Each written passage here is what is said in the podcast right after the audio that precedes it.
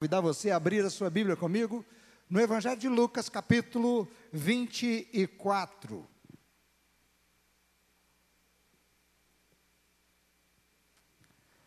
Lucas, capítulo 24.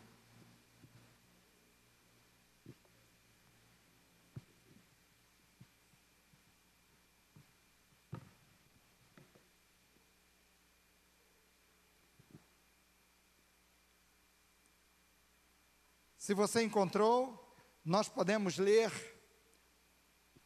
o, o texto que começa no capítulo 24, verso 13. Lê comigo, me acompanhe aí. Diz assim: Eu tenho aqui a NVI e você pode me acompanhar na leitura. Talvez a sua versão seja um pouquinho diferente, porém é, o texto bíblico é o mesmo.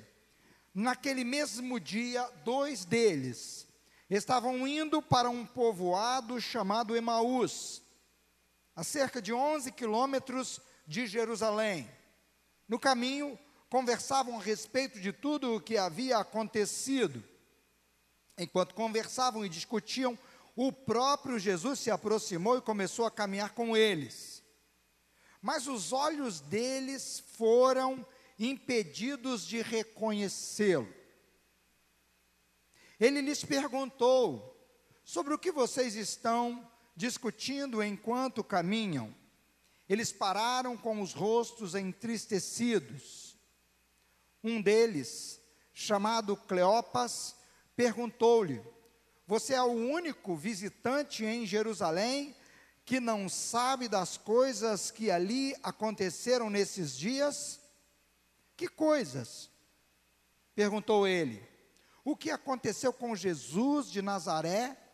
Responderam eles. Ele era um profeta, poderoso em palavras e em obras diante de Deus e de todo o povo. Os chefes dos sacerdotes e as nossas autoridades o entregaram para ser condenado à morte e o crucificaram. E nós esperávamos que era ele que ia trazer redenção a Israel, e hoje é o terceiro dia desde que tudo isso aconteceu. Algumas das mulheres entre nós nos deram um susto hoje. Foram de manhã bem cedo ao sepulcro e não acharam o corpo dele. Voltaram e nos contaram terem tido uma visão de anjos que disseram que ele está vivo. Alguns dos nossos companheiros foram ao sepulcro, sepulcro e encontraram tudo exatamente como as mulheres tinham dito, mas não ouviram.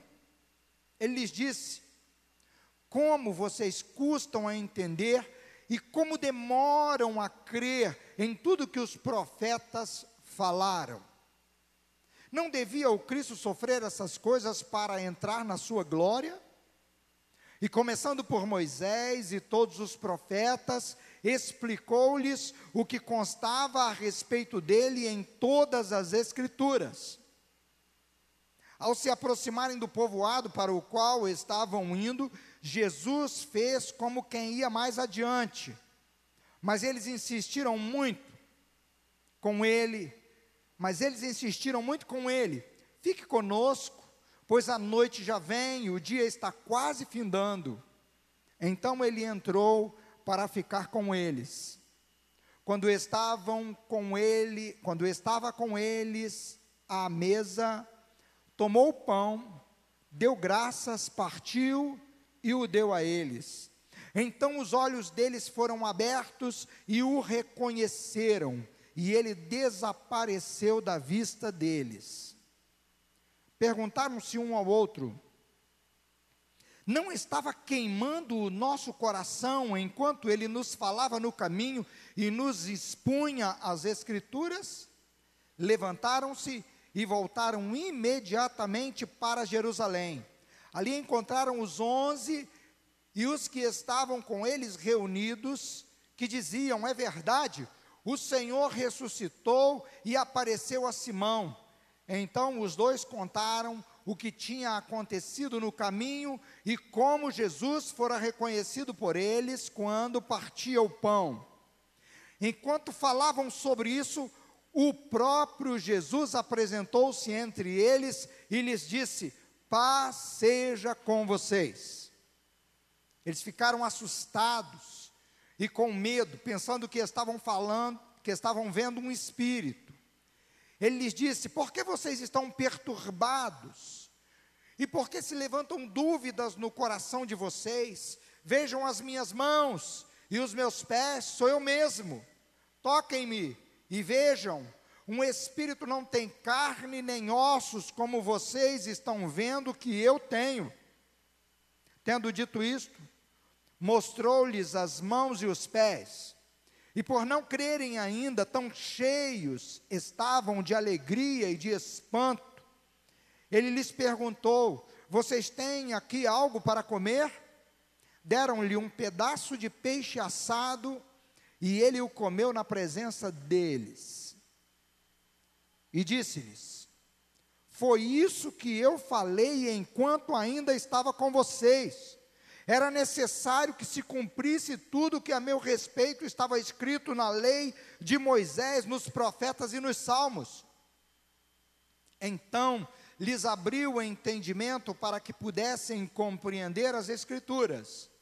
E lhes disse: Está escrito que o Cristo haveria de sofrer e ressuscitar dos mortos no terceiro dia, e que em seu nome seria pregado o arrependimento para perdão de pecados a todas as nações, começando por Jerusalém.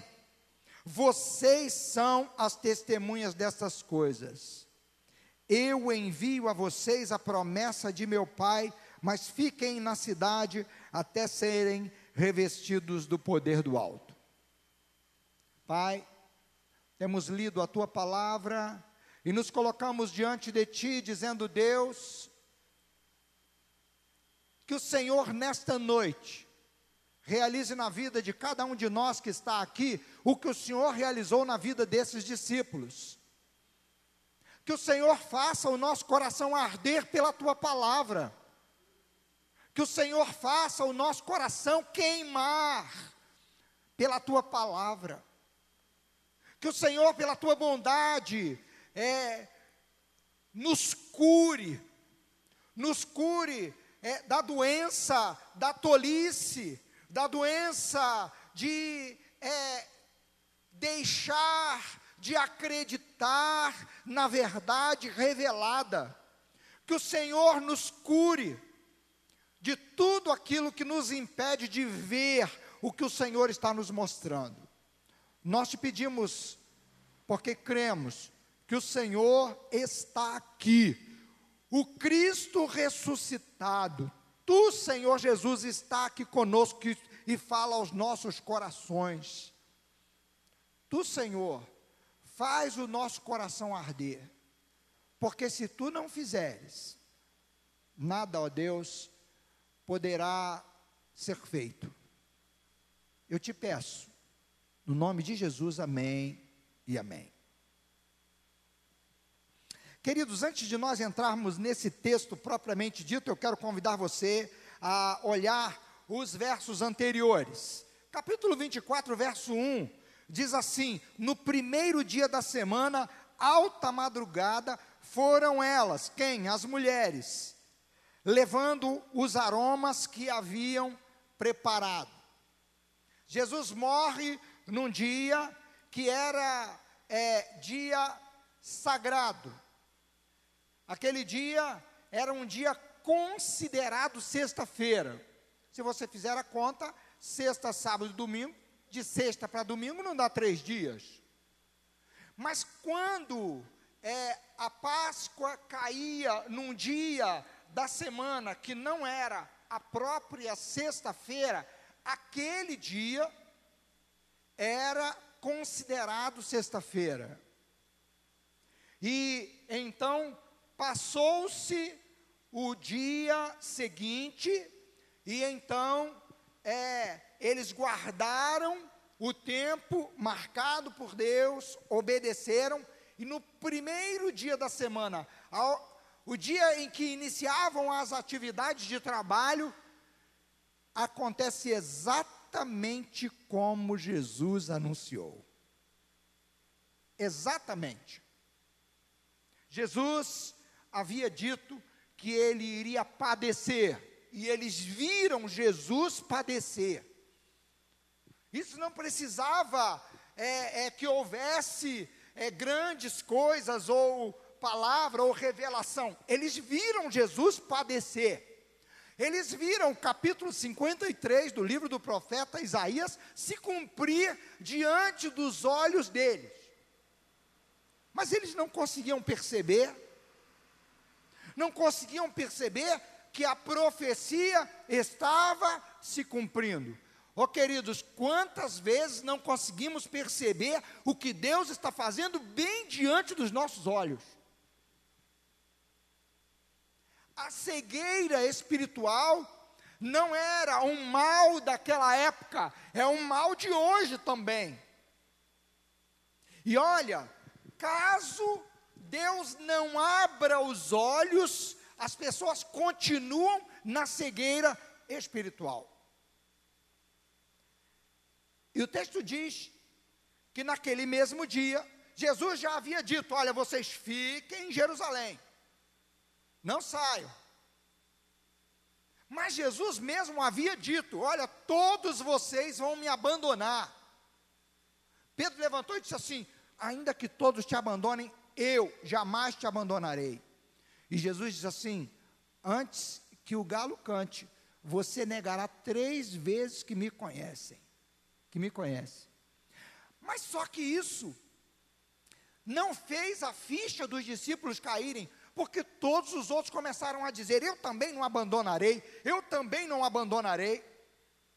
Nenhum deles se quebrantou e pediu que Jesus é, os ajudasse a não ser aqueles que abandonariam. Nenhum deles pede.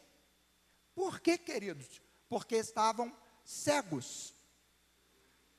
E quem tinha cegado o entendimento deles? Existem alguns comentaristas que dizem que Deus cegou o entendimento.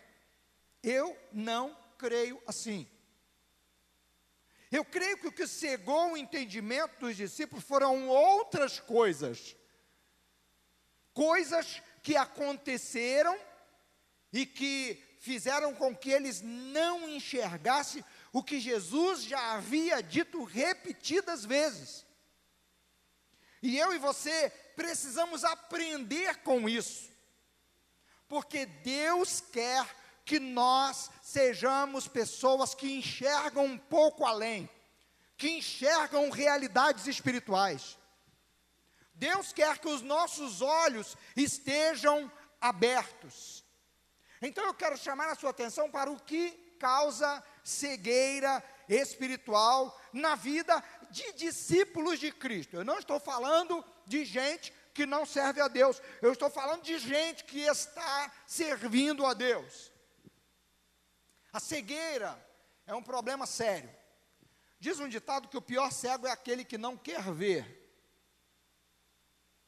Eu costumo dizer que eu não gosto muito dessa expressão, apesar dela ser uma expressão verdadeira. Quando a pessoa não quer enxergar, é um problema sério. Você fala, fala, fala, mostra, mostra, mostra, mas a pessoa não quer enxergar. Realmente ele fica cego para realidades que estão na sua frente. Mas às vezes a pessoa, ela está cega porque ela está olhando fixamente numa direção e não consegue enxergar o que está se apresentando diante dela. No caso dos discípulos, o que cegava os discípulos, Jesus deixa claro. Jesus não mostra aqui, não nos dá a entender nada que era o próprio Deus que os estava cegando, não.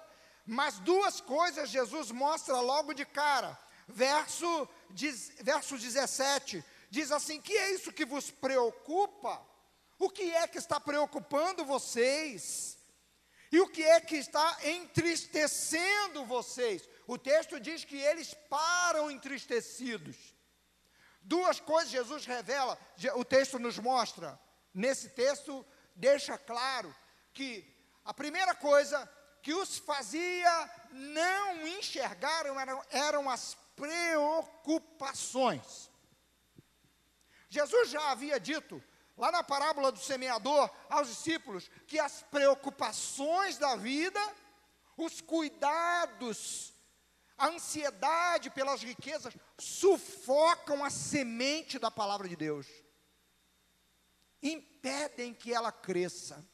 A palavra que foi semeada, ela não produz os seus frutos. O que Jesus havia dito que iria acontecer e aconteceu diante dos olhos deles, não foi visto.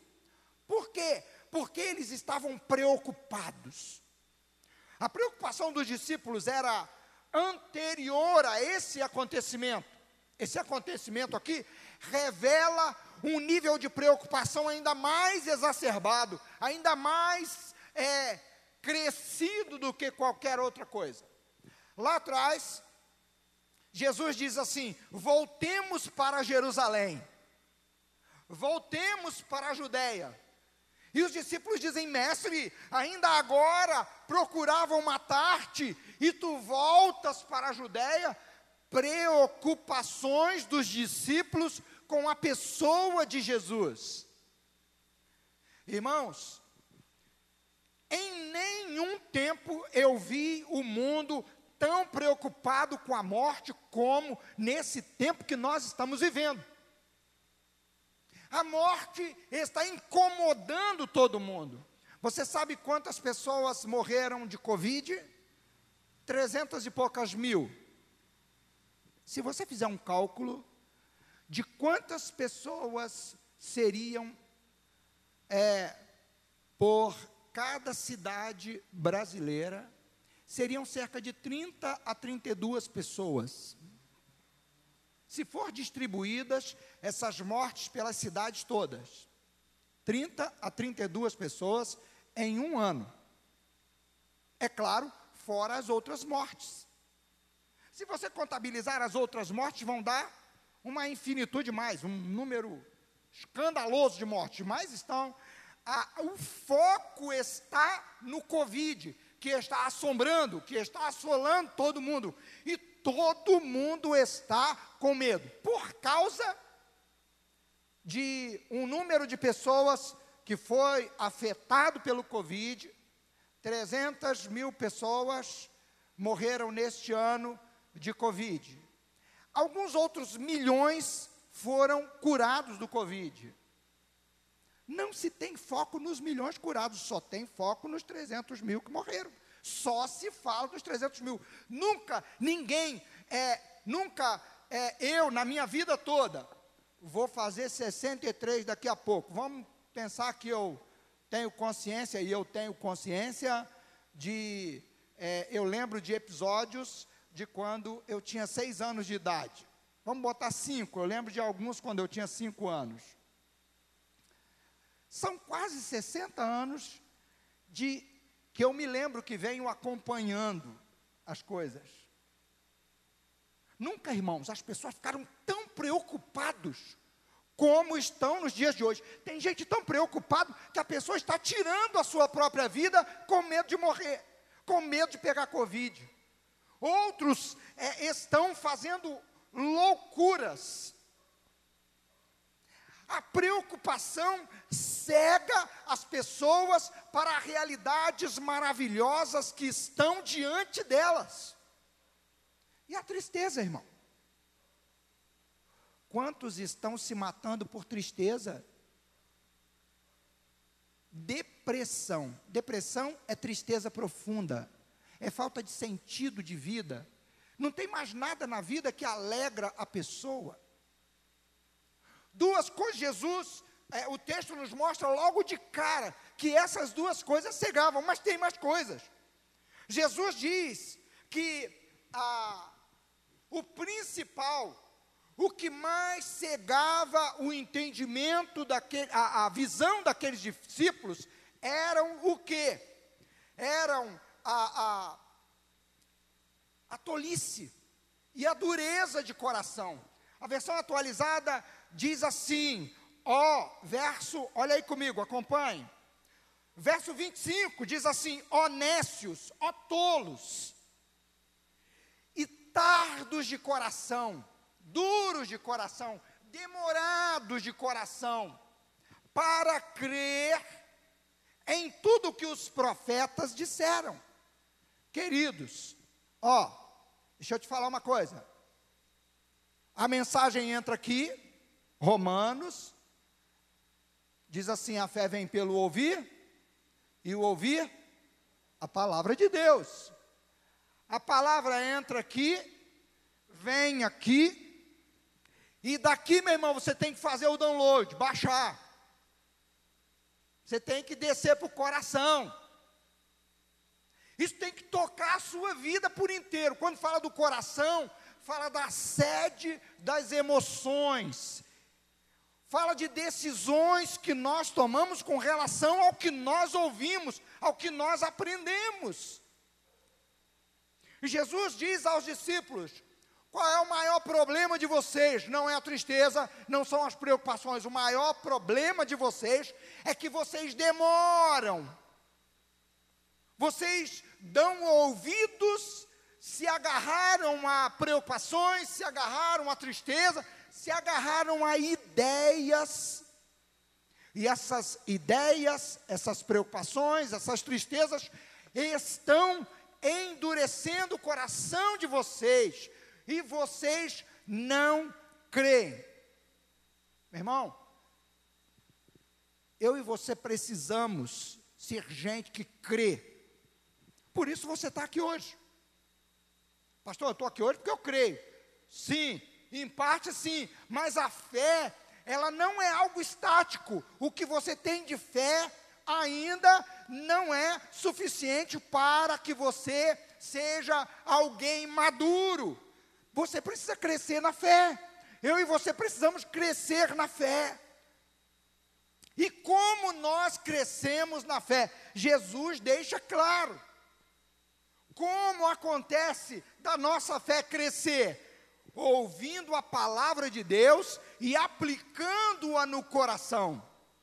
Você ouve, você guarda e você traz para o coração. Você traz para isso mover os teus sentimentos. Ó oh, queridos, constantemente a natureza humana vai gerar sentimentos em você que vão é, é, conflitar com a palavra de Deus. E quando você percebe que conflita com a palavra de Deus, esse sentimento, você imediatamente diz assim: peraí, eu tenho que dobrar esses sentimentos à vontade de Deus. E não às ideias que eu tinha antes. Então, pensem comigo. Quais eram as ideias que os discípulos tinham acerca de Jesus? A primeira palavra que eles dizem acerca de Jesus mostra um pouco das ideias que eles tinham.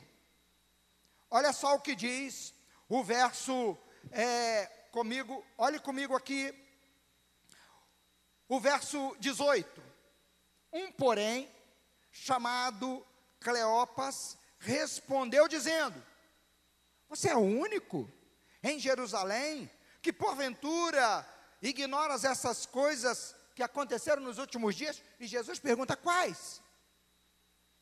Eles, e eles responderam: O que aconteceu com Jesus o Nazareno, que era profeta, varão profeta. Qual a visão que eles tinham de Jesus? Que Jesus era um profeta. Uma visão menor do que Jesus havia proclamado de quem ele era.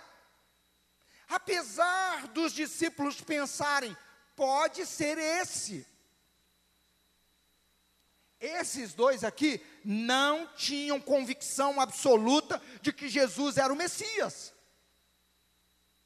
Queridos, quando ouvimos a palavra de Deus, ela precisa produzir convicções absolutas em nós. Nós vemos Filipe, lá no chamado dos doze, Filipe chega para Natanael e diz assim: Achamos o Messias. Natanael pergunta: De onde ele é? De Nazaré. Pode vir alguma coisa boa de Nazaré? Filipe responde: Vem e vê.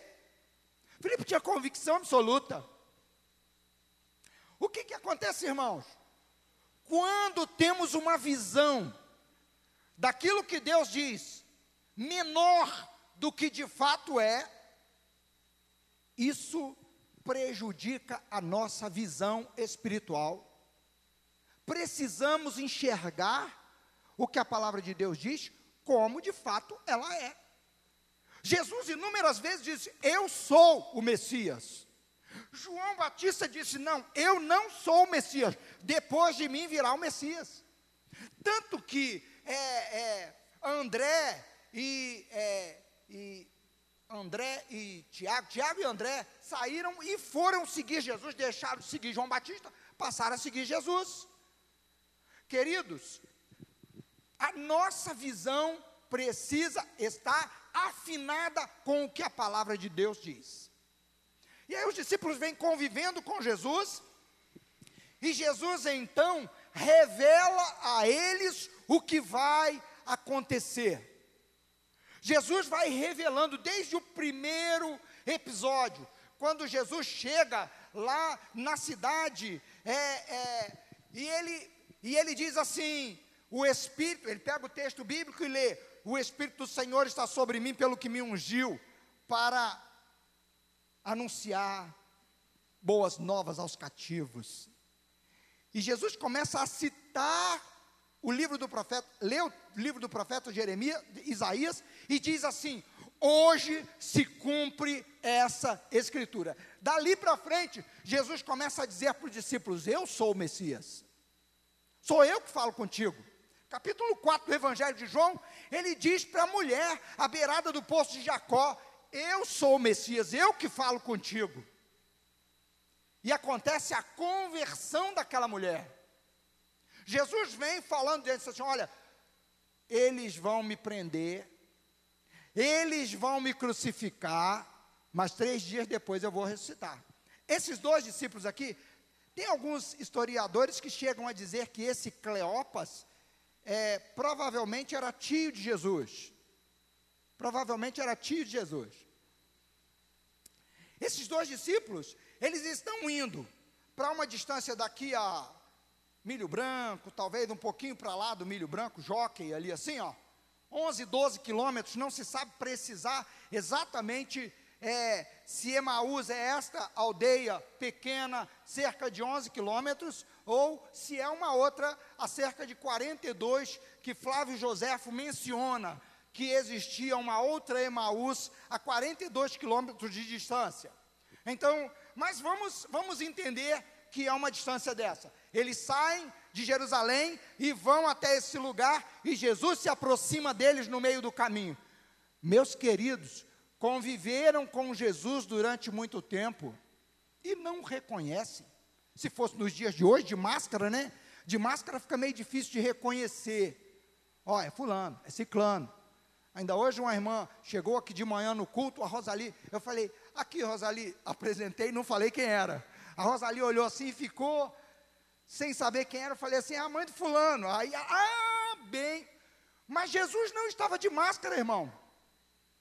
Jesus se aproxima dos discípulos e era muito comum, os rabinos já recomendavam os judeus que fossem caminhando, quando fossem, quando viam que outro ia na mesma direção, eles deveriam se aproximar e aproveitar o caminho para relembrar o que os profetas diziam. E eles, e Jesus então se aproxima deles e começa a conversar com eles, como através de uma pergunta. Gente, sobre o que vocês vêm tão preocupados, discutindo pelo caminho?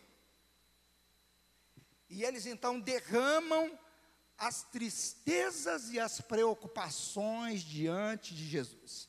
E quando eles derramam as tristezas e as preocupações, eles é, mostram algumas coisas acerca da sua fé. E Jesus os questiona exatamente na fé.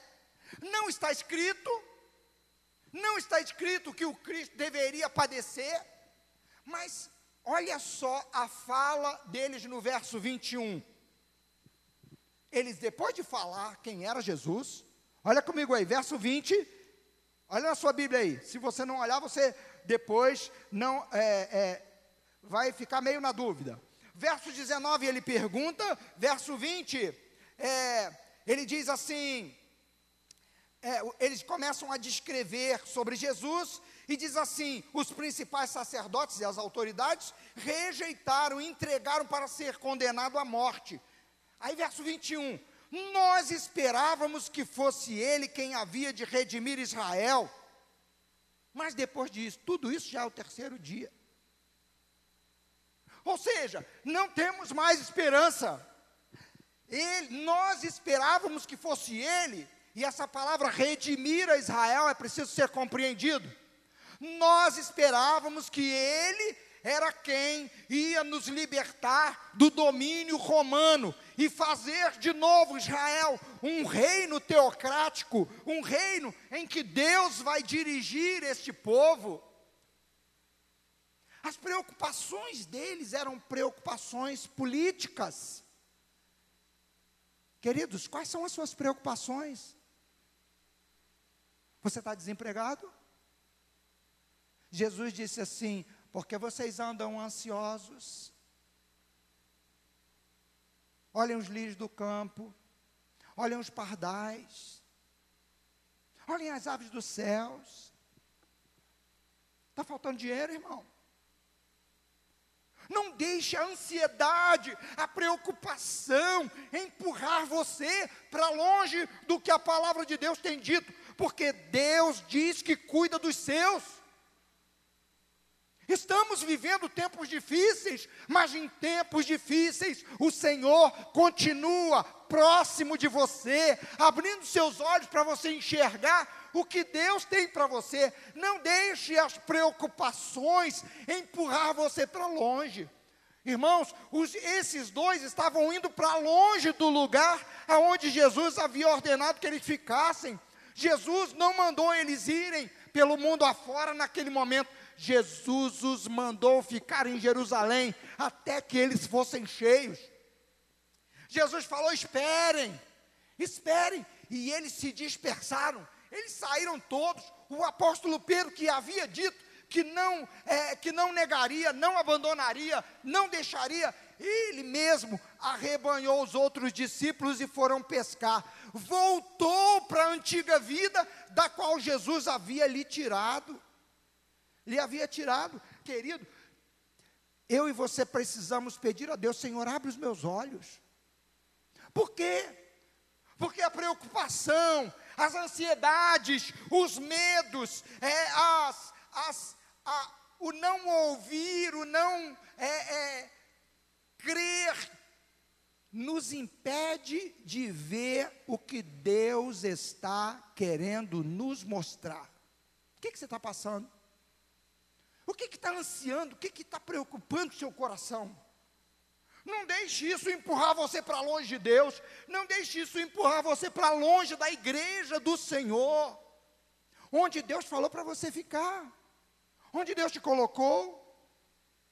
Agora, Deus é tão amoroso, o Senhor Jesus é tão maravilhoso, e Ele continua com o mesmo amor que Ele foi ele não foi só encontrar com esses dois que estavam indo na direção oposta. Ele, ele não foi encontrar só com esse, ele encontrou Pedro também. Ele foi buscar Pedro lá, quando Pedro estava pescando. Ele conhece você, ele sabe como trazer você de volta. E talvez ele esteja usando esta palavra para chamar você de volta. Jesus não agarrou eles pelo braço, Jesus não pegou eles pelo braço, a cegueira, pela tristeza, pela preocupação, pela ideia fixa que endurecia o coração e impedia da mente deles absorver o que Jesus estava dizendo. Ideia fixa de que, de que o, o que importava era que Israel fosse livre do Império Romano. O que eles, mas o que, o que eu preciso é disso. E às vezes nós ficamos assim, né, queridos? Ah, eu preciso hoje de dinheiro. Se eu tiver dinheiro hoje, está tudo resolvido. Queridos, eu e você somos discípulos de Cristo. Nós não somos mundanos. Nós não somos pessoas que desprezam o Evangelho de Jesus Cristo. Não, nós somos gente que abraçaram o Evangelho. E às vezes as preocupações começam a nos apertar, nos oprimir. Às vezes a tristeza nos aperta, nos oprime, é, faz com que os nossos olhos fiquem como que se como que se nós estivéssemos cegos e não enxergamos o que Deus está nos ensinando com o que Ele está fazendo. Ele está realizando algo. Irmãos, Jesus foi à cruz pela vontade do Pai. Isaías diz assim: foi do agrado de Yahvé, o Senhor Deus, moê-lo Irmãos, Deus moeu Jesus na cruz por mim e por você. Tem vezes, queridos, que nós estamos passando por uma moenda e nós estamos endurecendo o nosso coração em vez de nos submetermos à vontade de Deus e buscarmos a Deus de coração. E às vezes queremos tomar caminhos que Deus está dizendo para nós não tomarmos. Jesus faz o que com esses discípulos? Traz eles, mostra para eles o caminho. Como é que Jesus mostra para eles o caminho? Jesus mostra através da palavra. Jesus começa a lembrar: olha, os profetas falaram isso, no Salmo está escrito isso. Tem é, um conjunto de, de, de textos do Velho Testamento que era usado na igreja primitiva, logo é, depois é, da ressurreição de Jesus, logo depois que a igreja começou a criar raízes, eles, eles juntaram uma coletânea de textos bíblicos. Lucas cita uma porção deles. E o Evangelho de Lucas foi escrito para um homem chamado Teófilo. E o texto diz, no primeiro é, capítulo de Lucas, diz assim: é, Ó Teófilo, escrevo essas coisas depois de uma investigação apurada para que tenhas plena convicção da mensagem que ouviste. Eu estou colocando com as minhas palavras aqui, mas você pode ler lá no início de Lucas. Depois ele escreve o livro de Atos, dizendo assim: Eu escrevi o primeiro livro, e agora estou escrevendo esse aqui, para que você fique firmado no que Jesus começou a fazer e continuou fazendo através dos apóstolos. Também estou colocando com as minhas palavras. Você pode conferir no início de Lucas e no início de Atos. Irmãos, a palavra de Deus repetida produz convicção no nosso coração. Repetida não aleatoriamente, não mecanicamente, mas relembrada. E tem uma coleção de textos que eram chamados testimonia.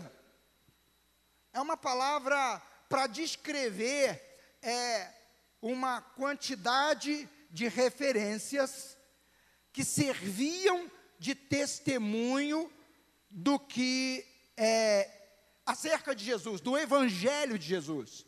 Então, vários textos do Velho Testamento que eram usados para comprovar que Jesus é quem ele diz que é. E esses textos eram repetidos. Jesus repetiu, Jesus repetiu a esses discípulos e foi lembrando eles. E o que é maravilhoso, sabe o que é, querido? Deixa eu chamar a sua atenção agora para você fazer uma sondagem do seu coração. De vez em quando eu dobro os meus joelhos e digo: Senhor, meu coração está frio. Eu estou aqui, Senhor, estou lendo a tua palavra, mas parece que o meu coração está endurecido, está uma pedra. Tem misericórdia de mim, Senhor. Eu vou lendo e, e, e vou falando com Deus. É interessante que Jesus vai repetindo palavras do Velho Testamento, repetindo textos dos profetas, dos salmos e da lei. E Jesus, então, é, ao repetir isso, produz no coração dos dois discípulos que estavam indo para Emaús uma coisa interessante. A versão atualizada diz assim: porventura não nos ardia o coração? Aí ele diz assim: o nosso coração não queimava quando ele falava das Escrituras. Ô oh, queridos, constantemente eu ouço uma mensagem, como ouvi hoje pela manhã sentado no banco, e o coração fica queimando com a palavra que está sendo exposta e revelada. Como está o seu coração em relação à palavra de Deus? Precisamos avaliar os nossos corações, porque a partir do momento que o coração começou a queimar, eles não se conformaram apenas em ouvir o que ouviram, chegaram na porta de casa, eles fizeram mais, eles convidaram Jesus para entrar. A cegueira espiritual, irmão, acontece quando as preocupações estão dominando, quando as tristezas estão dominando, quando as ideias nas quais você foi criado, na cultura que você foi criado, dominam a sua mente, dominam as suas ações. Mas quando a palavra de Deus começa a entrar, quando a palavra de Deus começa a confrontar você. E ontem eu fiquei muito triste ao ouvir um padre falando num programa de muita audiência,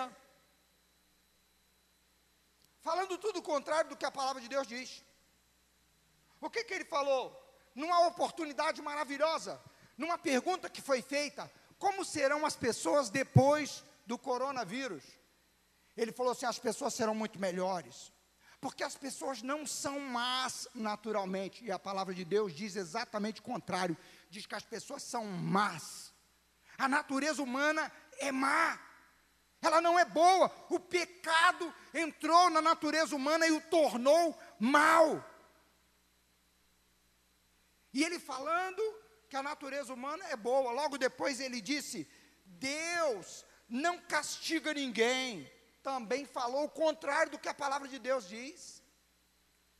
Jesus diz claramente no capítulo 24 e 25 de Mateus que vai chegar um dia que o juízo de Deus virá e eu já tenho pregado nessa igreja e dito a você: juízos parciais têm acontecido no mundo.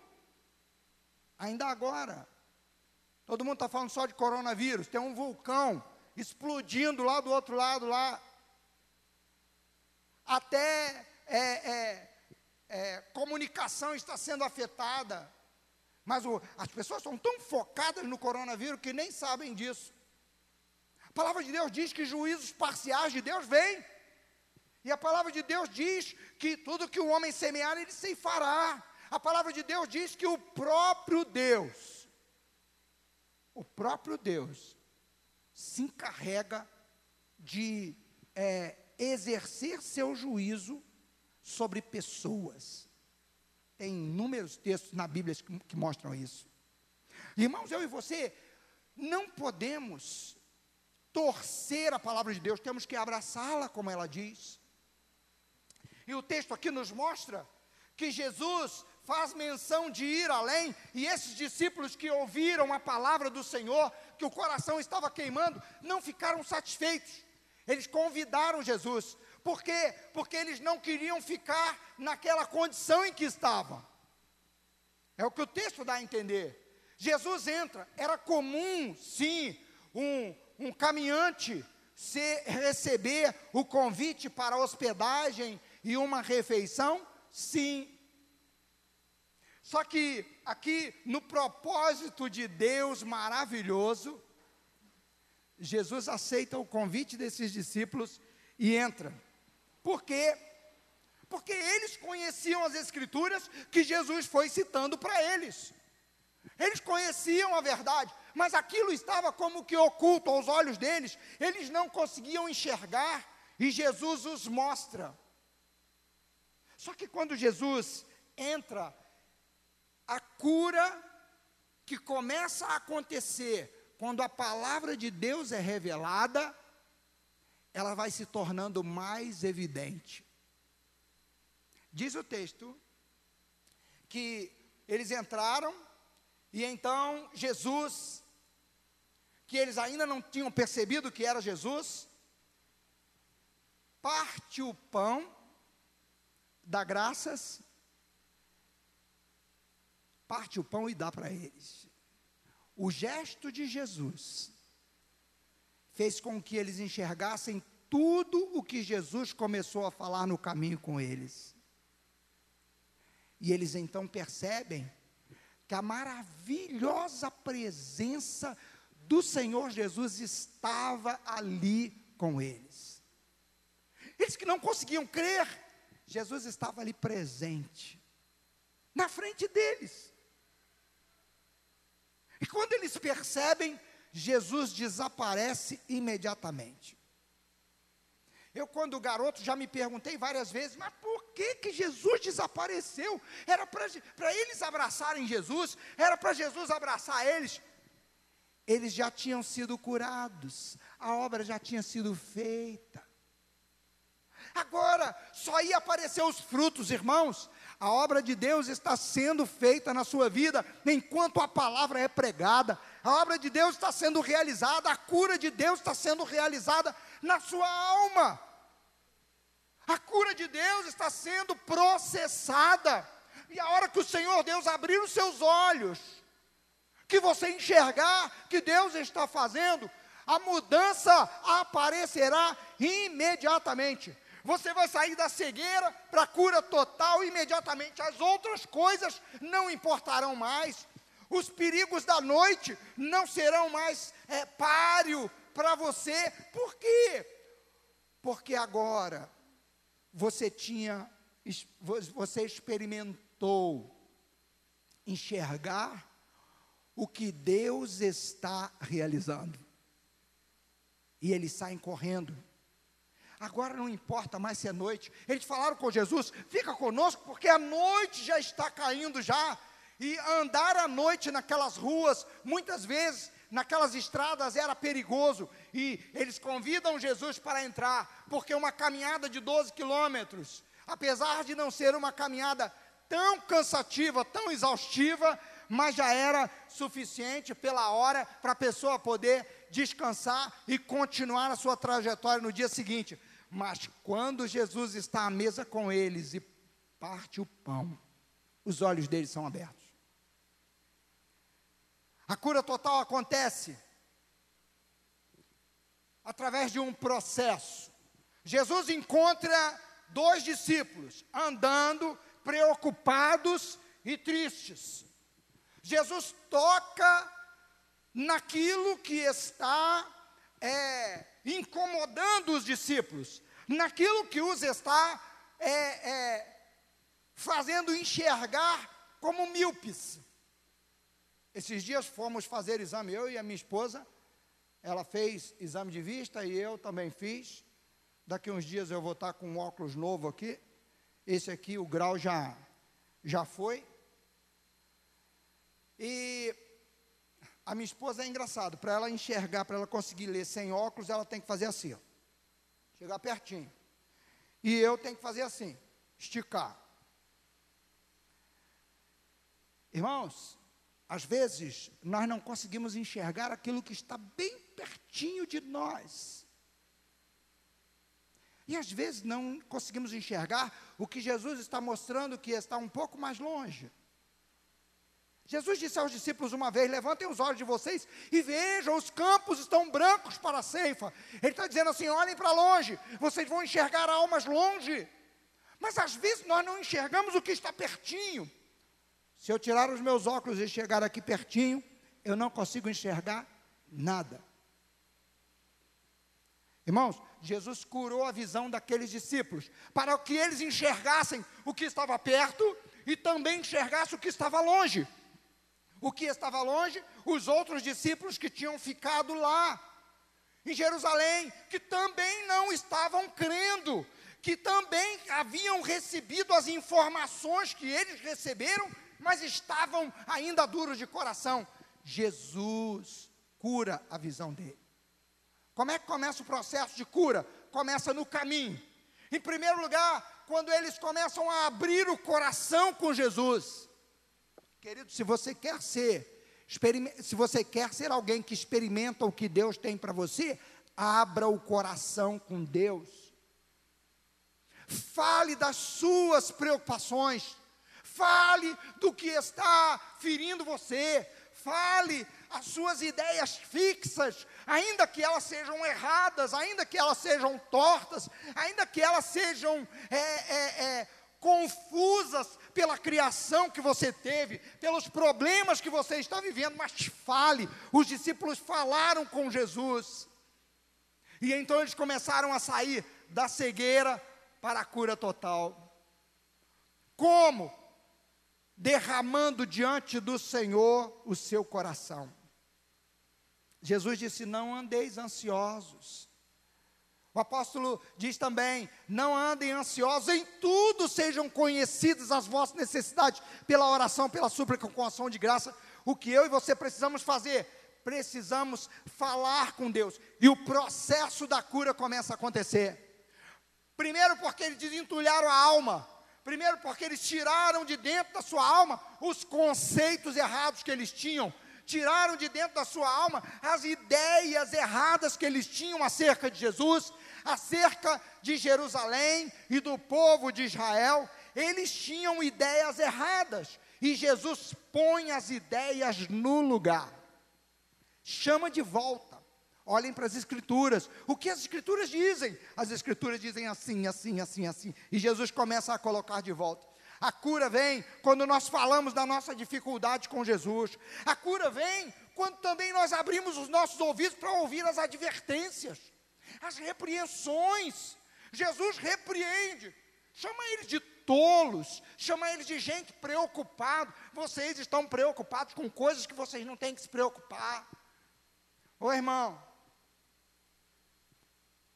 a política tem sido preocupação que tem destruído, prejudicado vidas de pessoas e de igrejas.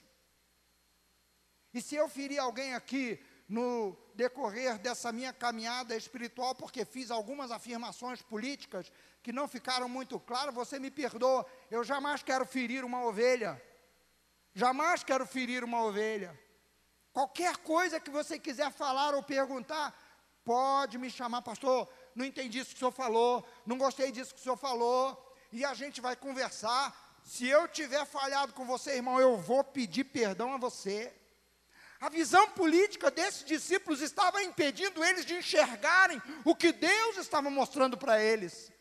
Não enxergavam o que estava ali na sua frente. E Jesus então coloca claramente para eles a palavra de Deus e vai tratando com eles, vai advertindo eles, vai repreendendo eles. Como é que vocês são duros para compreender, para crer no que já foi dito?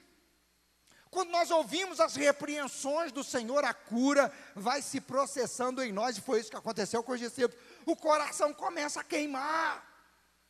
Não, eu não posso continuar desse jeito. Eu não posso continuar nessa mesma pegada, porque eu estou indo numa direção e Jesus está dizendo que é em outra. E aqui, queridos, olha só, eu quero chamar a sua atenção para mais uma coisa: a cura total acontece quando nós é, percebemos que parece que nós estamos nos afastando de Jesus. Eu vou entrar para minha casa e Jesus vai continuar esse caminho? Senhor, vem para a intimidade. Vem para a intimidade. Os discípulos convidaram Jesus para a intimidade. Você tem convidado Jesus para ser íntimo seu? Você tem convidado Jesus para é, estar com você quando você está sozinho no canto lá no escuro, só você, e você não tem como é, é, enganar a Deus. Você tem convidado Jesus para ser íntimo seu, para preencher os seus pensamentos, para preencher os cantos mais escondidos, aqueles aonde foram depositados piadas imorais, cenas assim, cenas assadas, você tem lá guardado talvez a mágoa de alguém e é preciso entrar numa intimidade profunda para poder saber dessa mágoa. Jesus foi convidado para a intimidade e a cura continua se processando. Irmãos, para um oriental, comer à noite, juntos, só para um íntimo, e Jesus foi convidado para a intimidade. A cura se processa em nós quando nós o chamamos para a intimidade. E olha, querido, quando isso acontece, o próprio Jesus se encarrega de fazer os gestos que abrem os olhos. O próprio Jesus se encarrega de fazer o que eu e você não conseguimos fazer, com toda a nossa preocupação, com toda a nossa tristeza, com toda a nossa ideia fixa, com todo o nosso conhecimento. O Senhor Jesus não só esclarece para nós o que está errado, mas Ele também abre os nossos olhos. E quando os olhos são abertos, olha irmãos, deixa eu te falar, quando os olhos são abertos, você não precisa de provas materiais mais. Você não precisa mais de segurança para poder se locomover. O medo vai embora. A coragem aparece. E, e, e, qual é a visão dos discípulos agora? Não, agora nós não podemos continuar longe, nós temos que ir para perto, nós temos que ir para dentro da igreja, nós temos que estar junto do povo de Deus, nós temos que estar junto dos discípulos, e a cura acontece plenamente. Não mudou o quadro, irmão, o quadro continua o mesmo, a situação continua a mesma, mas a visão dos discípulos mudou. Agora nós precisamos voltar para Jerusalém. O perigo continua lá, os, os romanos continuam lá, os, os mestres, os sacerdotes, os líderes religiosos continuam lá. É possível que eles nos persigam também? É possível, mas agora não importa mais. Eu vi o Mestre. Os olhos foram abertos. E eles então voltam correndo para Jerusalém e encontram outros que tiveram a mesma experiência. É verdade, o que as mulheres disseram é verdade. Simão viu Jesus. E eles estão falando sobre essas coisas, o próprio Jesus se apresenta de novo no meio deles. E diz o quê? Paz seja com vocês. Por que vocês demoram a crer? E Jesus censura de novo. Mas eles estavam cegos. Alguns estavam ali, ainda não estavam acreditando. Os dois, Simão, as mulheres já estavam crendo, porque tinham tido uma experiência pessoal, mas os outros ainda estavam ouvindo: será que é? E Jesus disse assim: sou eu, gente, eu estou aqui, ó. Eu não sou apenas um espírito. Eu estou aqui, ó. Um espírito não tem carne e ossos como eu tenho, ó. Toca aqui, ó. Põe a mão aqui. Vem cá. Sou eu, ó. Pode me tocar. Como eles estavam assombrados ainda, Jesus disse assim: Me dá um pedaço de peixe aí. Ô irmão, no céu vai ter comidinha assada, né? Jesus come com eles. Quando eu falo isso aqui, sabe o que eu estou querendo dizer, irmãos? que nós podemos ter experiências com Deus que marcam uma mudança radical na nossa vida, que marcam uma, uma aproximação maior, uma paixão maior pela palavra de Deus, uma paixão maior pelo cumprimento da promessa do Senhor, um desejo maior de é, ir na direção que Deus nos diz, ainda que a gente tenha que largar tudo para lá. Foi o que os dois fizeram, voltaram correndo para Jerusalém se encontraram com os discípulos. Melhor lugar para você que está me assistindo aí na internet é na casa de Deus, junto com os discípulos de Cristo. Não fique longe, não vá para longe. Por quê? Porque Jesus foi buscar os que estavam indo para longe. E ele chama você a estar na casa de Deus, junto com os discípulos de Deus, falando da palavra de Deus, falando do amor de Deus, experimentando o que o Senhor está mostrando, experimentando a principal cura que precisa acontecer a cura da cegueira espiritual. Irmãos, pessoas cegas espiritualmente são pessoas que só enxergam as necessidades materiais. Pessoas cegas espiritualmente são pessoas que estão a, a, é, tão preocupadas com esse mundo que não enxergam o, o valor da alma e correm, se afobam, se é, martirizam, torturam outros por causa de coisas materiais e não valorizam a palavra do Senhor. Eu quero convidar você a ficar de pé, porque porque eu quero orar com você. O que mais importa, querido, é que os olhos sejam abertos, é que a cura da cegueira espiritual aconteça, porque se você enxerga do ponto de vista de Deus, não tem coronavírus, não tem câncer, não tem é, diabetes, não tem problema de coluna, não tem nada que possa é, ser um problema tão grande para você que tire a sua paz, tire a sua alegria e leve você para longe de Deus. O maior problema do homem é enxergar quem Deus é e quem o homem é. Quanto mais enxergamos quem Deus é, mais enxergamos quem somos. E é isso que Deus quer realizar em nós: abrir os nossos olhos para que nós enxerguemos. Ali os discípulos enxergaram quem Jesus é e também enxergaram quem eles são. Queridos, Deus quer realizar na sua vida muito mais do que você imagina. E Deus está tratando hoje com você. Feche seus olhos um momento, eu quero orar com você. Talvez depois dessa palavra você esteja olhando e dizendo: Eu sou um desses que estou sofrendo de cegueira espiritual. Eu sou um desses. O Senhor te cura, meu irmão o Senhor Jesus, através da exposição da Sua palavra a você, através da comunhão com os seus discípulos, com Ele, você é tratado por Deus. O Senhor conhece você. Você está indo para longe do povo de Deus? O Senhor te chama a voltar correndo. Que o Senhor abra os seus olhos agora. Para que você não se afaste do propósito de Deus, quer seja por tristeza, quer seja por decepção, quer seja por preocupação, que o Senhor abra os seus olhos. Pai, em nome de Jesus, hoje, Senhor,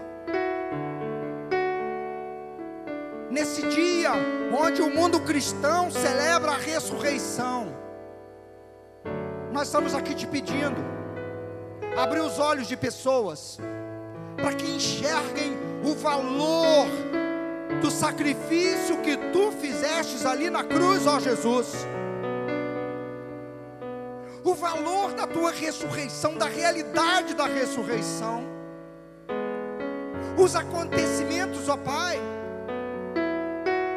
mostram que o Senhor está no controle. Pai, tem queridos nossos em países que estão sendo torturados hoje, mas não negam a fé, porque mais vale a vida espiritual do que ser bem sucedido financeiramente, fisicamente, mais vale enxergar a bênção que o Senhor tem do que qualquer outra coisa. Pai, abre os olhos, faz queimar o coração, faz arder o coração desse teu filho com a tua palavra. Abre os olhos para enxergar quem tu és. Faz os olhos serem abertos para enxergar que tu queres que o teu filho e essa tua filha veja o que o Senhor tem para ele. Ah, Pai esse teu filho, ó Deus, talvez seja um daqueles que está precisando ver algo para poder é, mudar de direção. Tu fazes para a glória do teu nome. Por isso, Senhor, eu te peço, revela-te, Senhor, nessa noite, revela-te a esse meu irmão e a essa minha irmã, de forma que, ó Senhor Jesus, o que preocupava não preocupe mais. O que entristecia não entristeça mais. O que é, levava ele para longe de ti, agora é, seja jogado fora e ele corra cada dia mais para perto de ti. Pai, em nome de Jesus, Eu te peço, faz o que eu não posso fazer, faz o que essa minha irmã não pode fazer, o que esse meu irmão não pode fazer. Senhor, se o que está prendendo é um vício, se o que está prendendo é uma mágoa, se o que está prendendo é uma preocupação, ó Senhor, o Senhor sabe como tratar disso agora, o Senhor sabe como tratar disso hoje. Em nome de Jesus, abre os olhos desse teu filho para enxergar que o Senhor está perto, que o Senhor está junto, que o Senhor está falando, que o Senhor está mostrando, que o Senhor está o chamando para que na intimidade ele seja tratado por ti. Eu oro com fé, porque eu creio que o Senhor está aqui. Move os pés desse teu filho no caminho da intimidade com o teu povo. Move, Senhor, o coração desse teu filho para próximo da tua palavra, junto com o teu povo. Move o coração dessa tua filha e muda, transforma a tristeza em alegria, a, pre a preocupação em sossego de alma. Transforma, ó Deus e Pai, as ideias fixas conceitos moldados à tua palavra, mudados pela tua palavra. Eu te peço, Senhor, porque só isso é capaz de nos fazer andar no caminho que o Senhor quer que nós andemos. Eu oro com fé, no nome de Jesus.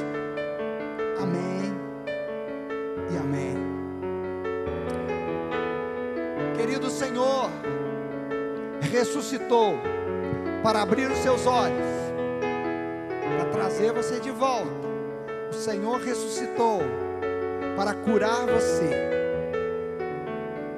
Nós vamos celebrar a ceia do Senhor. Talvez você tenha sido ensinado que o pão é um pão milagroso, ele se transforma em carne quando você o põe na boca, não é verdade isso? O pão será um pão. Jesus disse: Isto é o meu corpo que é dado por vós. Este pão fala do corpo de Jesus que foi à cruz no seu lugar para que você tenha vida. O cálice não se transforma em sangue, nem é um pão milagroso, nem é um cálice mágico. Nós estamos relembrando que Jesus morreu e ressuscitou. Ele morreu para pagar o nosso pecado e ressuscitou para garantir que nós também viveremos eternamente com Ele. A ceia do Senhor é para os comprometidos. Jesus disse: Este é o